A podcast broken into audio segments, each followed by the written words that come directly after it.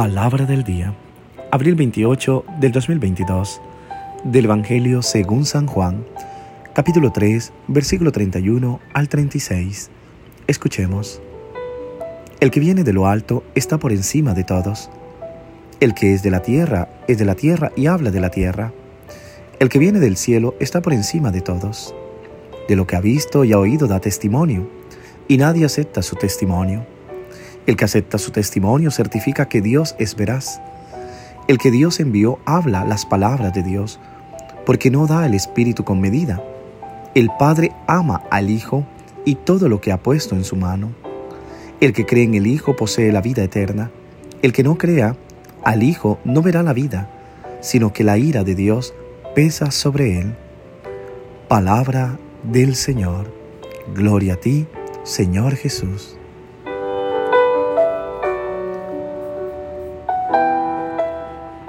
¿Qué tal mis queridos hermanos y hermanas?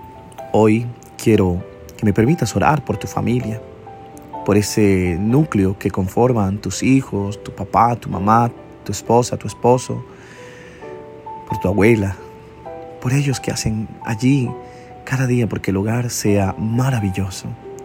Pido a Dios que derrame abundante bendiciones sobre tu familia, sobre todas las situaciones que estén viviendo. San heridas, vivan el perdón, Vivan los hijos la obediencia a los padres, los padres el respeto, pero sobre todo, vivan en la unidad del amor.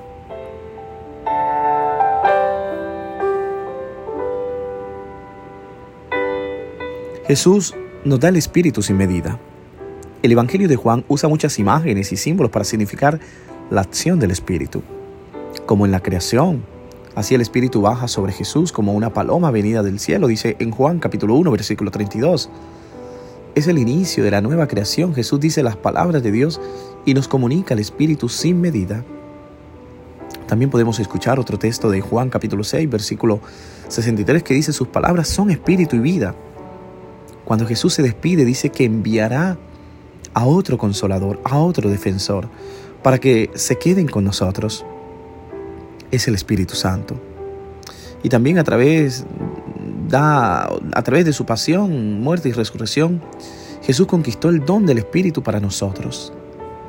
A través del bautismo, todos nosotros recibimos este mismo Espíritu de Jesús. Cuando apareció a los apóstoles, sopló sobre ellos y dijo, recibid el Espíritu. El Espíritu es como el agua que brota de dentro de las personas que creen en Jesús. El primer efecto de la acción del Espíritu en nosotros es la reconciliación. A quienes perdonan los pecados quedarán perdonados, a quienes no perdonéis sus pecados quedarán atados. Vemos tan hermosamente cómo Juan, en muchos pasajes, en muchos textos, describe esta tercera persona que es hermosa, es el Espíritu, el Espíritu Santo. Por eso también dice, ese Espíritu nos es dado para que podamos recordar y entender el significado de las palabras de Jesús.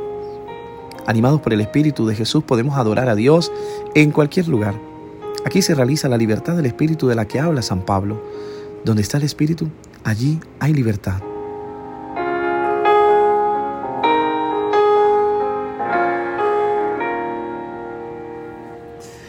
Dice la palabra de hoy, el que viene de arriba está sobre todos. Basta dar un paseo por la montaña para entender lo que Jesús quiere decir. Cuanto más sube, cuanto más estás escalando, más impresionante, grande, majestuoso y en general es el panorama. Desde arriba las cosas se pueden ver en su totalidad, mientras que desde abajo se ven solo en la medida de nuestra mirada. Recuerdo eh, en las tardes de soledad que caminaba desde Palermo a Monreale a una ciudad arriba, muy alta, y subir allí, desde allí veía todo lo inmenso de Palermo, en Italia, todo lo hermoso que era la ciudad, el mar, el Mediterráneo, las edificaciones, los árboles, se veía todo hermoso. Y es por eso que cada vez que subimos, cada vez que estamos desde arriba, podemos ver las cosas de otra manera, ¿sí? Pero también quiero que miremos la superioridad de Jesús. No es la superioridad de los hombres, es la superioridad de los que están arriba, de los que vienen del cielo y han visto las cosas como realmente son. Y es impresionante pensar que Jesús desde lo alto de la cruz ve mejor que los que están abajo.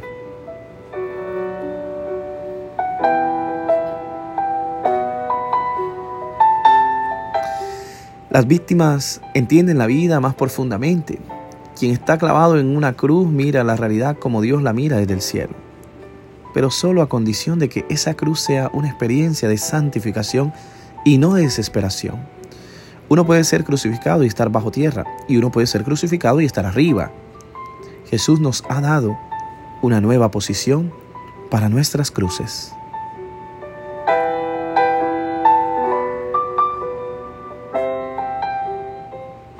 La prueba fue una altura, no un hoyo. Sé que es difícil de aceptar, pero la superioridad de la que habla Jesús no se obtiene dominando, sino llevando la propia cruz hasta nuestro calvario personal. Creer en el Hijo significa seguirlo hasta lo más alto. Después de todo, Él nos había dicho, el que me ama, sígame. En ese seguir está en juego todo nuestro creer. Efectivamente todo se juega. En este sentido, entonces, la fe es un cambio de perspectiva, pero no viene de las ideas, sino de lo que nos sucede.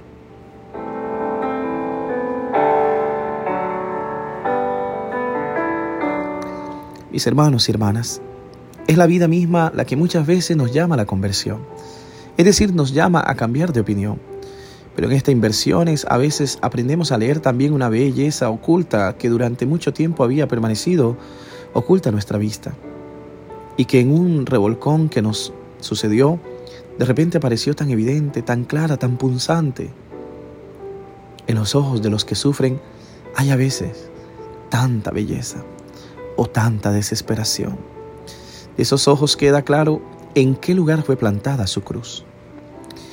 El cristiano sabe bien que cuanto más sube, más debe descender en realidad a la manera de Cristo. Él se hizo obediente hasta la muerte y muerte de cruz. Y como diría Juan el Bautista, tengo que bajarme, a bajarme para que Cristo crezca en mí.